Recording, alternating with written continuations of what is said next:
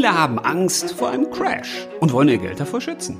Aber sind Geldanlagen dafür wirklich das geeignete Mittel? Hm, also können Finanzprodukte überhaupt einen Crash-Schutz bieten? Genau darum geht es in der heutigen Folge vom Lebensbanker, dem Glücksgeld-Podcast. Heute geht es nämlich um das Thema Geldanlagen schützen ihr Geld nicht vor dem Crash. Tja, Warum, wieso, weshalb denn nicht? Also kann uns denn gar keiner von einem Crash an den Finanzmärkten bewahren? Nö. Und Finanzprodukte schon gar nicht. Die lösen nämlich in der Regel eher einen Crash aus, als dass sie dafür sorgen, dass sie davor schützen. Aber das ist ein anderes Thema. Denn heute soll es ja in unserer Fafi-Reihe der falschen Finanzweisheiten, ganz schön fluffig, ne? Ähm, Soll es ja darum gehen, dass Geldanlagen eben nicht davor schützen, dass man gut durch einen Crash kommt, beziehungsweise das Geld, also dass Finanzprodukte das Geld sichern im Crashfall. Und es gibt ganz viele falsche Finanzweisheiten und das ist aus meiner Sicht eine ja, der wahrscheinlich größten. Und warum gibt es so eine falschen, aus meiner Sicht jedenfalls, Finanzweisheiten überhaupt? Naja, das kann man sich ganz einfach zu Gemüte führen, wenn man sich mal anschaut, gibt es denn überhaupt andere falsche Weisheiten, denen wir teilweise Jahre so nachgeeifert sind?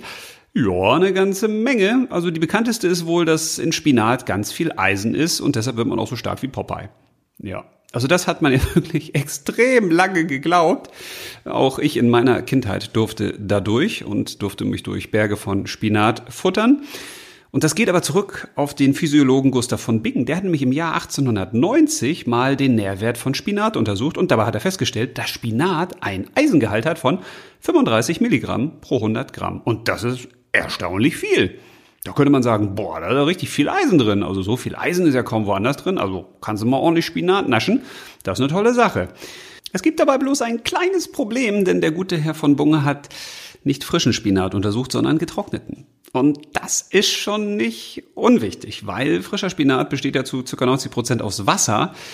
Das heißt, man musste den Eisengehalt korrigieren um ja fast eine ganze Kommastelle. Und jetzt liegt er eben bei drei Milligramm circa statt bei 35 Milligramm. Und das ist ein ganz kleiner, aber schon wichtiger Unterschied.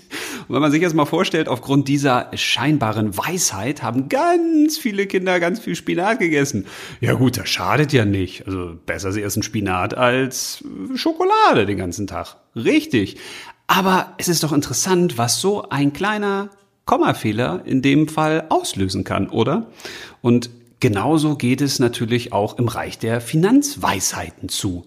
Auch da gibt es wahnsinnig viele Weisheiten, die eben nicht richtig sind, beziehungsweise die man auf jeden Fall kritisch beleuchten kann und auch sollte. Denn wir Menschen neigen einfach dazu, dass wir Dinge, die es schon vor uns gab, einfach glauben. Da sagen wir, ja komm, also das sagen die Leute ja schon seit 100 Jahren, dann würde das ja stimmen. Oder man sagt, ja, das hat mir mein Vater schon erzählt. Oder mein Großvater hat das schon erzählt. Also dann wird das ja unbedingt stimmen. Oder das sagen die Medien oder die Industrien oder die Werbung sagt das. Oder ich habe das mal gehört. Oder irgendwo habe ich das mal gelesen. Und von daher muss das richtig sein. Und jetzt kann man natürlich auch sagen, okay, vielleicht steckt ja in manchen Weisheiten auch ein gewisser Funke Wahrheit drin. Ja, das will ich gar nicht in Abrede stellen. Aber die große Frage ist doch, wie groß ist denn der Funke? Ist das wirklich ein Leuchtfeuer? Ist das was Wärmendes oder kann man sich das eigentlich schenken und zündet das nicht wirklich, wenn ich an mein Leben denke? Weil dafür sollte ja so eine Weisheit hilfreich sein, oder? Dass sie in meinem Leben etwas verbessert oder dass sie mich vor Fehlern bewahrt. Tja, im Bereich der Geld- und Finanzweisheiten führen solche allgemeingültigen falschen Finanzweisheiten leider häufig eben zum Gegenteil, nämlich zu negativen Folgen, zu Fehlern. Und die kosten in der Regel nicht nur Zeit und Nerven, sondern auch Geld, also dein Geld. Aber wie entstehen denn jetzt eigentlich so eine Geld- und Finanzweisheiten? Also die wachsen ja nicht im Boden und äh, die werden auch nicht herbeigezaubert, sondern aus irgendwas müssen die ja herauskommen. Ja, meistens ja aus Menschen. Was ist denn so? Mit Weisheiten kommen halt viele leider aus dem Menschen heraus und die sind nicht wirklich immer richtig. Beziehungsweise beziehen sie sich manchmal auch auf eigene gemachte Erfahrung. Und das ist ja gar nicht zu kritisieren. Also wenn ein Personal Trainer sagt, also mit folgenden Übungen wirst du besonders fit oder schlank, also wenn ein Personal Trainer gewisse Trainingsweisheiten hat, dann kann das ja für ihn richtig sein. Es kann auch sein, dass die bei einigen Menschen stimmen. Für andere Menschen sind sie vielleicht nicht so wirklich hilfreich. Deswegen ist immer die Frage, was ist eigentlich eine Weisheit? Und bei Geld- und Finanzweisheiten, da muss man sich eigentlich immer nur fragen, wem nützt es eigentlich? Ist übrigens eine der besten Fragen der Welt, wenn Dinge passieren, wo man sich fragt, warum passiert das jetzt eigentlich? Also irgendwas stimmt doch da nicht. Dann kann man sich meistens fragen, wem nützt es? Und dann kommt man meistens auf eine gar nicht so falsche Spur. Und das ist auch bei manchen Geld- und Finanzweisheiten der Fall, denn die meisten der Geld- und Finanzweisheiten, die ich dir in dieser Fafi-Reihe vorstellen möchte, die dienen in allererster Linie der Finanzindustrie. Ja, und das ist ja auch gar nicht schlimm wenn es nicht zum Nachteil von dir werden würde. Und das ist dann wieder schlimm. Also wenn man Win-Win-Situationen hat, also Weisheiten, die wirklich beiden Seiten helfen, ist das ja völlig in Ordnung. Wenn es nur einer Seite hilft, bin ich da zumindest immer ein bisschen kritisch. Vor allen Dingen, wenn es nicht deine Seite ist, weil ich mache das ja hier schließlich für dich und nicht für die Finanzindustrie. Ganz im Gegenteil. Das heißt, ich möchte mal der Frage nachgehen, welche Finanz- und Geldweisheiten haben eigentlich welche Wirkung? Also was ist dran an ihnen und was ist nicht dran? Und welche Sachen kann man sich dabei auch wirklich sparen? Weil es gibt auch so Finanzweisheiten, die haben so gewisse Worterfindungen in sich. Also es gibt gewisse Wörter, die findest du nur in der Finanzindustrie. Also die würdest du in deinem normalen Leben nie verwenden. So Sachen wie Altersvorsorge oder Rentenlücke oder Berufsunfähigkeit oder also da gibt's echt eine Menge von. Und immer wenn es so Wortkreationen gibt, die eigentlich aus dem normalen Leben überhaupt nicht herkommen können, weil man sie da gar nicht verwendet, da kann man kritisch werden. Also wenn so ein Wort in einer Finanzweisheit versteckt ist, kann man sich schon fragen, hm, ist da wirklich was Wahres dran? Oder verfolgt da nicht irgendjemand irgendwelche Interessen damit? Oder sind das nicht Weisheiten vielleicht auch aus einer vergangenen Welt? Denn es gibt durchaus Geld- und Finanzweisheiten, die aus meiner Sicht damals, also in den guten alten Zeiten, noch wirklich stimmig waren. Davon möchte ich dir auch einige vorstellen, weil es ist ja nicht so, dass jede Weisheit falsch ist, sondern manche Weisheiten hatten sagen wir mal so, ein Mindesthaltbarkeitsdatum beziehungsweise ein echtes Ablauf- und Verfallsdatum. Und gerade in der heutigen Finanz- und Geldwelt, die sich komplett dreht, die sich komplett verändert hat, wo Risiko nicht mehr Risiko ist und wo Sicherheit nicht mehr Sicherheit ist, wo sich komplette Definitionen verändert haben, wo sich Wirkungsweisen verändert haben, wo wir in einer Null- und Negativzinszeit sind, die alles auf den Kopf stellt und, und, und. Tja, in solchen Zeiten gelten gewisse Finanz- und Geldweisheiten einfach nicht mehr. Das ist ja auch logisch. Also in der heutigen Zeit bräuchte man eigentlich eine ganz andere Geld- und Finanzweisheit. Zum Beispiel so retten Sie Ihr Geld und investieren Sie es nicht in die Finanzwelt, weil genau da ist es am sichersten. Ja, und genau deshalb möchte ich dir in meiner Fafi-Reihe sozusagen die Gegenthesen, die Antithesen anbieten zu allseits bekannten Finanzweisheiten. Und dann kannst du für dich das Beste daraus ziehen. Es kann ja auch sein, dass du sagst, nö, ich glaub dir nicht, ich sehe das ganz anders. Ja, dann ist das auch gut. Dann haben wir zumindest mal die Gegenseite beleuchtet, weil darum sollte es ja eigentlich gehen. Man muss sich ein eigenes Bild machen. Aber das geht nur, wenn man auch die andere Seite kennenlernt. Also die Seite, die eben sagt, nö, das sehe ich anders. Weil dann kann man das wie in der Wissenschaft machen. Man hat eine These, man hat eine Antithese und man bildet sich seine eigene Synthese, sprich Meinung. Und damit fangen wir jetzt mal an. Geldanlagen schützen dein Geld vor dem Crash beziehungsweise vor einer großen Krise. Darum geht's jetzt als erstes. Und da sind wir auch schon bei einem der größten Finanzgespenster, die so durch die Finanzwelt getrieben werden und ja, es gibt so einige Finanzgespenster, die spuken da seit einigen Jahren herum. Die werden auch komischerweise immer wieder zu einer ähnlichen Zeit herausgeholt und dann sorgen die für richtig Trubel und Angst und Schrecken in der Bevölkerung und vor allen Dingen bei Anlegerinnen und Anlegern. Und eines dieser Finanzgespenster, das ist sozusagen, ja, das Obergespenst, vielleicht auch der Endgegner für viele Anlegerinnen, das ist nämlich der Crash. Und Crash ist ein ah, cooles Wort, aber vor allen Dingen ein gewaltiges Wort, weil was verbindet man mit Crash? Ja, den totalen Zusammenbruch, verheerende Schäden. Das klingt wie so eine Naturkatastrophe, die plötzlich unerwartet mit aller Gewalt über uns hereinbricht und uns dann alles wegnimmt. Also wenn der Crash kommt, tja, dann ist das in der Regel nicht so, dass ich die Tür aufmachen würde. Da würde ich sagen, nö, geh doch mal ein Stück weiter, ne? Am besten so ein paar Häuser oder ein paar Länder. Weil wenn der Crash kommt, dann bringt der zumindest für unser Geld den Tod. Den Geldstod und vielleicht sogar den Finanzexitus, also den Exitus des gesamten Finanzsystems mit sich.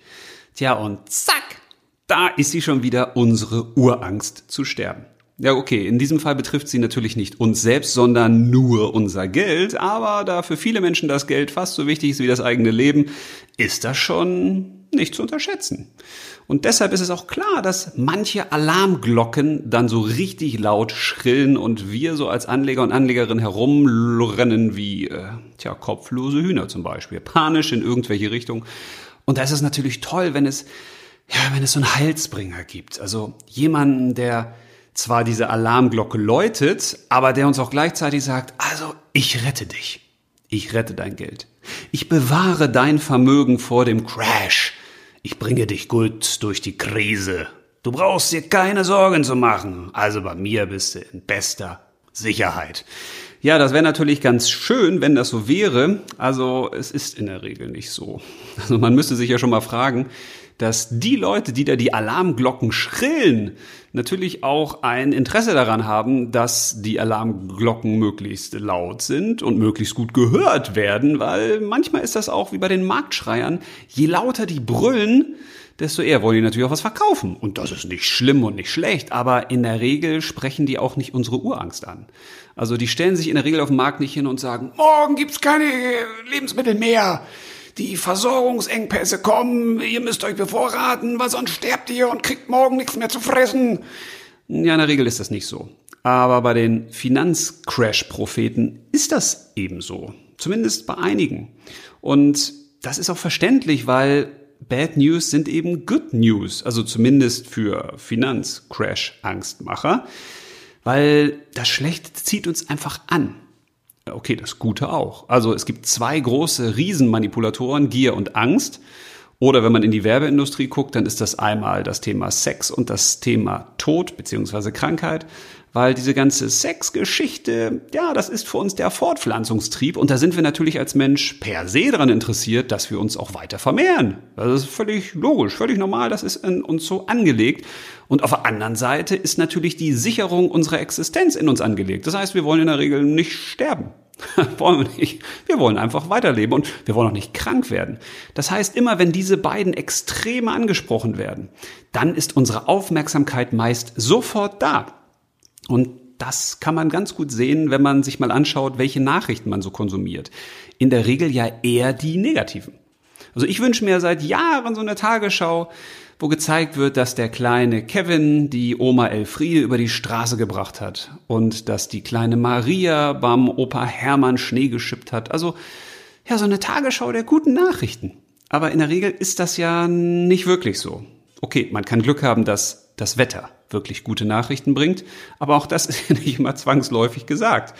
Das heißt, wir werden angezogen wie Motten vom Licht von negativen Nachrichten, weil sie eben unsere Urangst bedienen, weil hinter dieser Nachricht, der schlechten Nachricht, könnte ja auch eine Bedrohung, eine Gefahr für uns liegen, die im Zweifel zu unserem eigenen Tod führt oder eben zum Geldtod.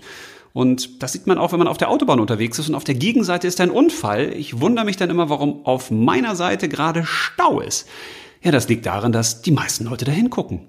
Und dann fahren die langsamer, weil das könnte eine Bedrohung sein. Also das Negative zieht uns eben magisch an. Und deswegen möchte ich euch jetzt zwei Dinge verraten aus meiner Sicht, warum ihr keine Angst haben müsst. Könnt ihr natürlich haben, wenn ihr wollt. Seid ihr ja völlig frei in der Entscheidung. Aber ihr müsst eben keine Angst haben vor dem Crash. Und ich möchte auch zeigen, warum eine Geldanlage eben nicht vor diesem Crash schützt, wenn er denn kommt. Ich möchte euch aber zum Schluss auch noch einen Super-Tipp mit auf den Weg geben, wie ihr euer Geld garantiert vor einem Crash schützt. Seid gespannt. Erstens, niemand weiß, ob überhaupt ein Crash kommt. Ja, ich weiß, es gibt Menschen, die irgendwie gefühlt jedes Jahr sagen, also dieses Jahr kommt der Crash. Da kommt er auf jeden Fall. Ist aber nicht wirklich jedes Jahr der Fall gewesen. Ja, natürlich gibt es ab und an mal einen Crash. Das ist völlig normal. Genauso wie nicht immer die Sonne scheint, da kommt auch mal ein Gewitter und regnet die Welt mal so richtig durch.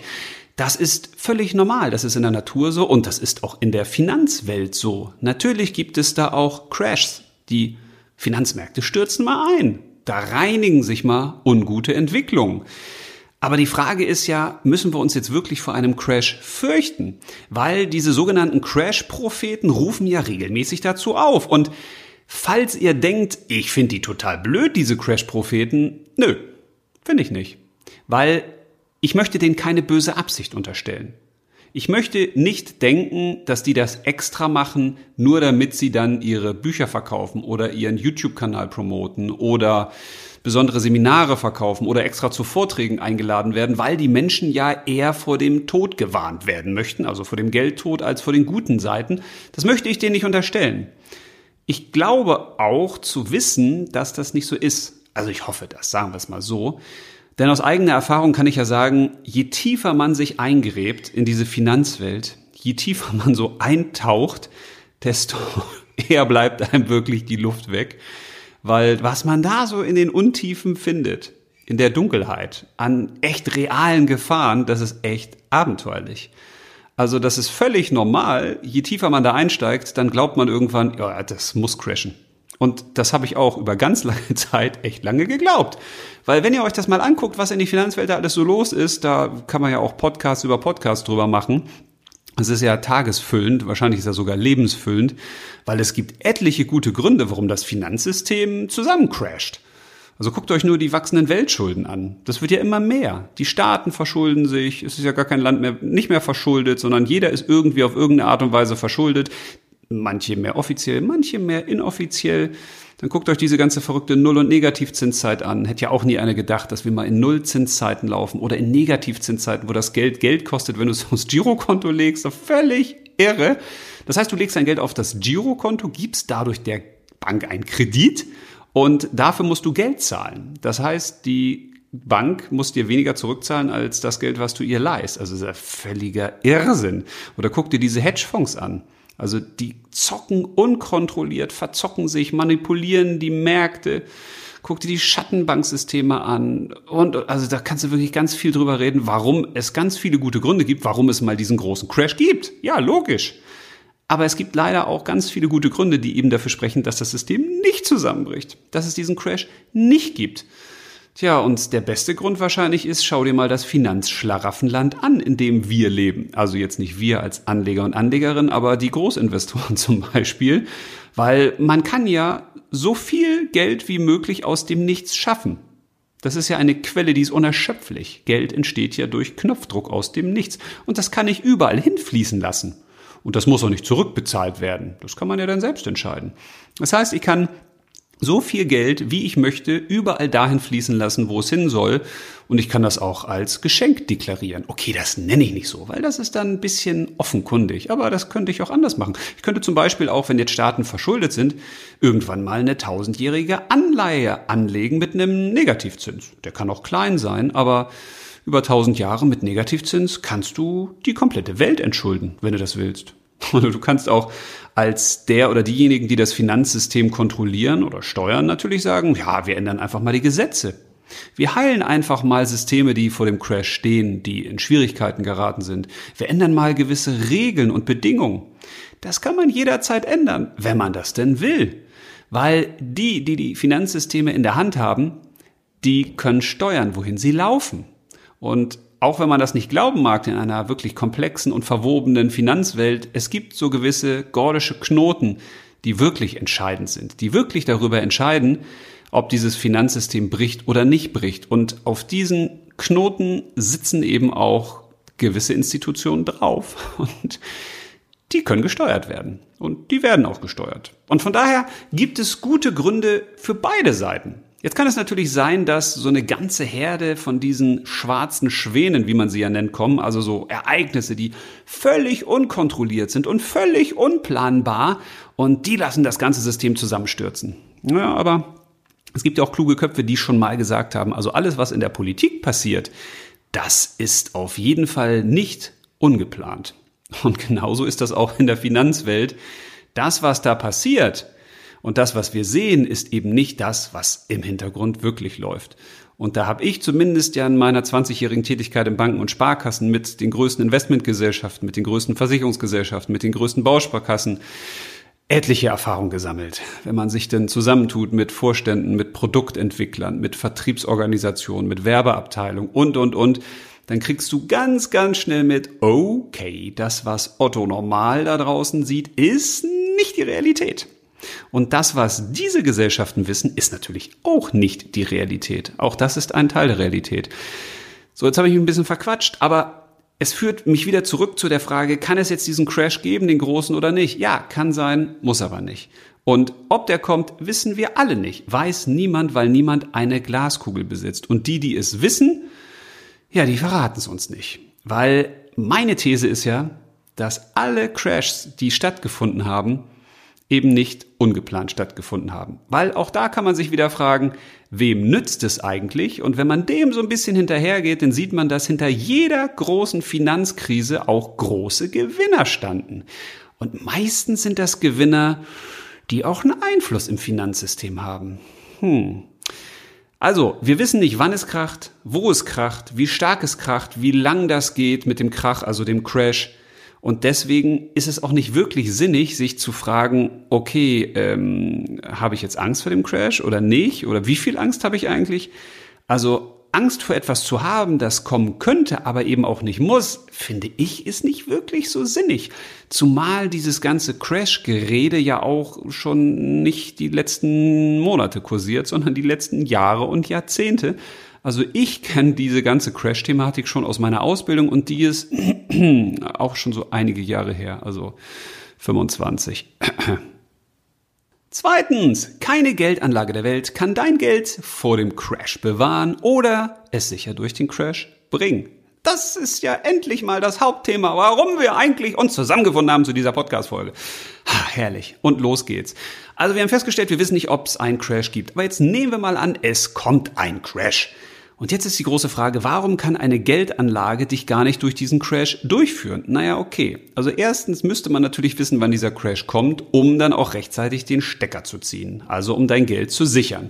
Jetzt aber die große Frage, wo ziehe ich denn eigentlich den Stecker? Also wo spanne ich jetzt einen Schutzschirm über dein Geld sozusagen? Crasht es jetzt bei den Aktienmärkten? Crasht es bei den Unternehmensanleihen? Bei den Staatsanleihen? Oder crasht einfach alles? Also selbst wenn man von diesem Totalausfall ausgeht, wie groß bitteschön muss denn der Schutzschirm sein, den eine Geldanlage über alle Anlageklassen spannen will? Also der muss ja riesig sein, oder? Tja, und dann die Kardinalsfrage, also in was investiert eine Geldanlage denn überhaupt noch? Weil das ist für mich die höchst interessante Frage. Die interessanteste überhaupt, weil wenn Geldanlagen vorgeben, sie schützen vor einem Crash, wie machen die das denn eigentlich? Dann kommt häufig dieses, ja, wir gehen in Absicherung. Also wir sichern das ab. Also wir sind zum Beispiel in Aktien investiert, aber wir haben Schutzvorkehrungen. Also wenn die unter gewisse Marken fallen, dann verkaufen wir alles. Und dann landet das Geld auf Girokonten oder auf Tages- und Festgeldern. Also die sind ja dann sicher. Ähm, sind die denn wirklich sicher? Also in so einem Crashfall kann es ja auch sein, dass gewisse Banken fallen. Und da ist ja dein Geld durch das SAG-Gesetz, ist übrigens auch sehr spannend das ist denn, tja, frei verfügbar für insolvente oder in Zahlungsschwierigkeiten geratene Finanzinstitute. Also dein Geld ist ja dann quasi eine Einlage. Du bist dann der Gläubiger und leist dem Kreditinstitut dein Geld und der kann das dann auch zur Schuldentilgung einsetzen. Also so richtig sicher ist das ja dann im Zweifel auch nicht. Aber zurück diese, zu diesen Crash-Vorsorger-Geldanlagen, so nenne ich die mal, die dann sagen, wir sichern ab. Ne? Und das machen die meistens ja durch Gegenwetten. Also entweder sagen sie, ich habe ein Kurslimit, was ich einsetze. Wenn das darunter fällt, der Wert, dann verkaufe ich. Oder ich sichere die Position ab, indem ich zum Beispiel ein Optionsgeschäft abschließe oder ein Future. Das heißt, ich habe den Wert und ich setze gleichzeitig darauf, dass er fällt. Und wenn er dann fällt, ja, dann gleiche ich den Verlust durch meine Wette wieder aus. Hm. Klingt ja ganz gut, oder? Das Problem ist bloß, sowas kostet auch Geld. So ein Optionsgeschäft kostet Geld, so ein Future kostet auch Geld. Und die Frage ist, wer zahlt denn dieses Geld eigentlich? Ja, das zahlst du dann mit deiner Geldanlage, weil Sicherheit kostet nun mal immer Geld. Und das kostet meistens auch die Möglichkeit auf Rendite. Und jetzt könntest du sagen, ja, aber auf Rendite kommt es mir nicht an. Ja, das ist auch in Ordnung. Also im Crashfall geht es ja nicht darum, vom Crash so viel wie möglich zu profitieren, sondern eher sein Geld zu sichern, also es zu erhalten. Ne? Also im Fußballbild gesprochen, du willst ja dann nicht nach vorne stürmen und ganz viele Tore schießen, weil dann bist du natürlich hinten offen, dann kriegst du vielleicht auch Gegentore, sondern es reicht dir, dass du sagst, ich park da vorm Tor einen Bus und da soll ja nichts auf mein Torwart, also auf mein Geld kommen. Ich möchte also keine Verluste einfahren. Ja, Aber jetzt mal ganz im Ernst. Also wenn im Crash-Fall selbst die Profis dein Geld quasi wieder aufs Girokonto oder in den Geldmarkt bringen, wo, denn, wo es denn sicher ist, ja, warum parkst du es denn dann nicht gleich? Also das beschäftigt mich echt immens. die Frage ist so einfach und so simpel und irgendwie stellt die sich keiner. Also dann kauft man lieber Produkte, die sagen, ja, im Crash-Fall, also wenn es denn wirkt, wenn der Crash wirklich kommt, dann packen wir das Geld rechtzeitig auf den Geldmarkt. Und da ist es dann sicher. Ja, warum macht man das nicht selber? Weil im Zweifel ist es ja so, dass das Geld dann schon auch Verluste eingefahren hat, bevor jetzt der clevere Fondsmanager oder der clevere Geldanlagemanager sagt, oh, jetzt ist der Crash aber wirklich da, jetzt müssen wir das Geld mal rüberbringen. In der Regel sind dann eben schon Verluste eingefahren worden. Und mal ganz nebenbei, solche Crash-Vorsorgefonds, die kosten auch laufende Gebühren. Da muss man auch Geld für zahlen. Also auch dadurch wird ja das Geld dann schon wieder weniger. Und wenn man sich mal die Gesamtrendite anschaut, die man wirklich erwirtschaftet, nicht nur die ausgewiesene, was hat das Geld an Ertrag gebracht, sondern was hat das nach Geldanlagekosten, an Depotgebühren, an Provisionen für Käufe und Verkäufe, an Verwahrentgelten und natürlich auch nach Steuern gebracht an Rendite, dann ist es meistens so, dass die meisten sagen, ups, ich habe ja Geld verloren, das ist ja weniger geworden. Ja, natürlich kann das eben auch der Fall sein, wenn man sagt, ja, ich packe das in einen Crash-Vorsorgefonds zum Beispiel, dann kann das natürlich passieren, weil ich dafür natürlich auch laufend Kosten bezahle und weil ja solche Fonds in der Regel nicht die großen Renditen mitnehmen. Also die gehen ja nicht in riskante spekulative Anlagen, die noch eine Renditemöglichkeit haben, weil sie ja sagen, naja, wenn der Crash kommt, dann möchte ich also die Risikoposition relativ gering halten. Das heißt, meistens investieren solche Geldanlageprodukte ja eher in Dinge, die relativ in Anführungsstrichen sicher sind. Das heißt, die ein geringes Risiko haben, die also auch eine geringe Rendite abwerfen. Das bedeutet ja, man muss überhaupt erstmal die Kosten für seine Geldanlage einspielen, weil dieser Schutz, dieser vermeintliche Schutz kostet eben Geld. Und ich habe jetzt mal ein ganz fieses Beispiel für dich. Das ist wirklich fies, gebe ich ja zu. Aber es ist auch ein bisschen treffend. Also stell dir mal vor, du hast 10.000 Euro und hast jetzt Angst, dass man dir die klaut. Und jetzt beauftragst du zum Schutz so eine spezialisierte Firma, also auf den Schutz spezialisierte Firma, die nennen wir mal M-A-F-I-A. Und die garantiert dir die Sicherheit deines Geldes, dass dir da doch keiner klaut. Aber dieser Schutzservice kostet natürlich Geld. Sagen wir mal 1000 Euro pro Jahr. Ja, wenn du das mal durchrechnest, dann würde das bedeuten, dass du in zehn Jahren gar kein Geld mehr hast. Weil die Schutzgebühr hat das Geld aufgezählt. Aber dafür waren die 10.000 Euro in diesen zehn Jahren wirklich auch gut aufgehoben und sicher. Und ähnlich verhält es sich eben auch mit diesen Crash-Vorsorge-Anlageprodukten. Natürlich nicht so drastisch, weil die Gebühren sind dann doch ein bisschen günstiger. Aber da solche Fonds auch relativ lange laufen oder so eine Geldanlageprodukte, ist so eine Gebühr meistens auch recht happig. Und wenn man dann eben keine Anlagen hat, die auch eine Rendite bringen, dann bedeutet das, dass das Geld zwangsläufig weniger werden muss, zumal man ja auch keine garantierten Leistungen bekommt. Also wenn dir ein Fonds sagen würde oder eine Crash-Schutz-Geldanlage, du kriegst auf jeden Fall diese 10.000 Euro wieder, dann müsste man sich ja schon mal fragen, wie machen die das eigentlich, wenn die das garantieren können? Also auch da ist Vorsicht geboten. Und man sollte sich wirklich überlegen, macht es Sinn, sein Geld jemand anderem zu geben, der dann suggeriert, er schützt mein Geld? Weil in der Regel ist das ja eine Dienstleistung, die dann eben Geld kostet. Und grundsätzlich muss man sagen, ganz egal, wie dieser Finanzschutzservice dein Geld anlegt, in der Finanzwelt bist du immer mit deinem Geld einem Risiko ausgesetzt, ob du das willst oder nicht. Und über die Bedeutung von Sicherheit und Risiko, da werde ich in einer anderen Podcast-Folge nochmal sprechen, weil die hat sich nämlich verändert. Das, was früher als sicher galt, ist heute eben nicht mehr sicher. Und das, was früher als riskant galt, ist heute per se auch nicht unbedingt riskant, weil wir in einer völlig verrückten und sich permanent verändernden Finanzwelt leben, wo sich auch die Maßstäbe und Kriterien mit ändern sollten aus meiner Sicht, wie wir unser Geld eben wirklich anlegen. Und aus meiner Sicht ist das in der Finanzwelt eben nicht die beste Möglichkeit, sein Geld krisen- und vor allen Dingen crash-sicher anzulegen, weil diese Crash-Anlage-Schutzfonds, so nenne ich die mal, oder Crash-Vorsorger-Geldanlagen, die haben ja auch eine große Herausforderung. Die müssen nämlich permanent überlegen, okay, wo könnte es denn crashen? Wo könnte es denn Probleme geben? Wo investiere ich lieber nicht? Wogegen muss ich mich eigentlich absichern? Und Tja, wenn man mal das mit der Welt vergleicht, dann gibt es da Seismographen. Das heißt, die zeigen an, wo ist eine Erdbebengefahr, wo entwickelt sich was. Und jetzt geben manche dieser Profis vor, sie haben solche Seismographen und erzählen das auch immer, aber irgendwie äh, funktioniert das nicht, wenn man sich teilweise die Rendite oder die Entwicklung von diesen Crash-Schutzanlagen anguckt. Das ist eben die große Frage. Halten sie wirklich, was sie versprechen oder nicht? Und ich möchte da auch keinem irgendwie was vorwerfen, höchstens, dass sie etwas versprechen, was man eigentlich nicht einhalten kann aus meiner Sicht, weil das ist ungefähr so, wie wenn du an einer Küste wohnst, am Meer, und du hast jetzt die Aufgabe, im Tsunami-Fall den Ort zu finden, der am wenigsten betroffen ist. Das ist schier unmöglich. Und ich frage mich dann immer, warum investiert man sein Geld eigentlich in irgendwelche Crash-Vorsorgeanlagen, wenn man das nicht auch einfach dann aufs Girokonto packt? Weil da verliert es eben nicht an Geld. Okay, ein bisschen schon, dazu mache ich auch nochmal ein anderes äh, eine andere Podcast-Folge. Es verliert vor allen Dingen auch durch die Inflation. Aber auch die Inflation ist eben so eine Pfaffi, eine falsche Finanzweisheit, die auch eine extra Folge lohnt, weil es da auch ganz, ganz viel Irrglauben gibt oder Unwissenheit, wie auch immer man das betiteln möchte.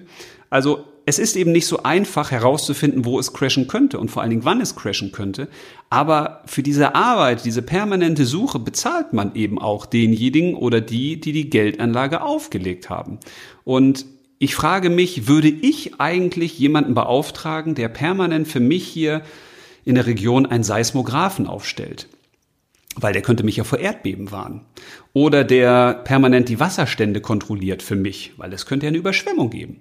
Oder der permanent in den Himmel schaut und sagt, ah, ich gucke und ich warne dich dann, wenn dann Meteor auf dich runterfällt, weil das ist dann ja schlecht für dich und dein Haus.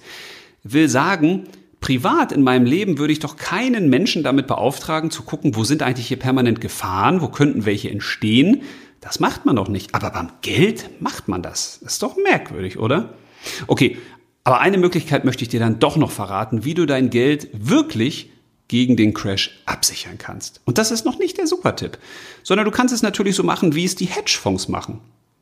Die kaufen ja in der Regel nichts. Nee, das ist oldschool. Die kaufen keine echten Werte. Die beteiligen sich nicht an Unternehmen oder so oder kaufen Staatsanleihen. Nein, die wetten. Das ist der Trend der Zukunft. Die wetten einfach auf fallende Kurse. So haben die das ja auch hingekriegt, dass ganze Währungen in Straucheln gekommen sind oder Staaten oder Unternehmen. Man wettet einfach darauf, dass die Kurse fallen. Tja, und in der Regel passiert das dann auch, weil man möchte ja, dass die Kurse fallen. Also, wenn du jetzt davon ausgehst, dass ein Crash kommt, dann kannst du natürlich auf fallende Kurse wetten und dann bist du King Louis. Da bist du der Krisengewinner. Also wenn der Crash kommt und du hast richtig gewettet, dann hast du dein Geld verzehnfacht, verhundertfacht, vertausendfacht. Ja, aber wenn der Crash nicht kommt, dann hast du dein Geld komplett verloren. Oder zumindest den Teil, den du als Wette eingesetzt hast. Und das kann eben lange dauern, bis so ein Crash kommt. Das ist halt das Problem. Und die Frage ist ja auch, wo kommt wieder der Crash? Wo schlägt er wirklich zu? In welcher Anlageklasse? Welche ist wie betroffen? Also ist der Tipp auch nicht wirklich so gut. Zumindest nicht für dich, zumindest nicht mit so kleinen Volumina. Wenn wir jetzt ein großer Hedgefonds wären, dann hätten wir wirklich die Möglichkeit zu sagen, wir wetten gegen gewisse Werte und die fallen dann auch, dafür sorgen wir schon, weil wir haben natürlich ein finanzielles Interesse daran, dass die fallen. Das ist ungefähr so, wie wenn du zum Beispiel eine Feuerversicherung auf das Haus deines Nachbarn abschließt. Und das machen alle anderen auch im Umkreis. Das macht die ganze Stadt. Das macht das ganze Bundesland. Die schließen alle eine Feuerschutzversicherung auf das Haus deines Nachbarn ab. Und dann frag dich mal, wie hoch ist die Wahrscheinlichkeit, dass dieses Haus wirklich irgendwann brennt. Wenn alle drumherum ein Interesse haben, dass es brennt. Und genauso funktioniert das eben auch mit diesen ganzen Wettgeschäften auf den Crash-Fall. Jetzt verstehst du vielleicht auch, warum ich vorhin gesagt habe, wenn es einen Crash gibt, dann ist es in der Regel so, dass der nicht unbedingt per Zufall kommt aus dem Nichts. Weil gerade Hedgefonds leben eben von fallenden Kursen. Und die leben auch von steigenden Kursen, weil man die mit gewissen Volumina oder gewissen Entscheidungsbefugnissen und Kompetenzen auch beeinflussen kann. Und da du sowas nicht kannst, und da bin ich echt froh, weil ich finde das echt unmöglich, dass sowas überhaupt noch erlaubt ist, dass man gegen Staaten, gegen Werte, gegen Unternehmen wetten kann, um sich dann daran zu bereichern. Äh, aber gut, das ist nochmal ein anderes Thema. Deswegen habe ich jetzt zum Schluss wirklich den super Tipp, wie du dein Geld garantiert vor dem Crash schützt, wenn du denn davor Angst hast. Und zwar selbst. Da brauchst du keinen anderen für. Und der super Tipp ist ganz einfach. Wenn du nämlich kein Geld in die Finanzwelt investierst, dann brauchst du auch keine Angst vor einem Crash zu haben. Denk mal drüber nach. In dem Sinne, ich hoffe, in der Folge war ein bisschen was für dich dabei. Mach's gut, alles Liebe, bis zum nächsten Crash, äh, bis zum nächsten Podcast. Bis dann und leb los.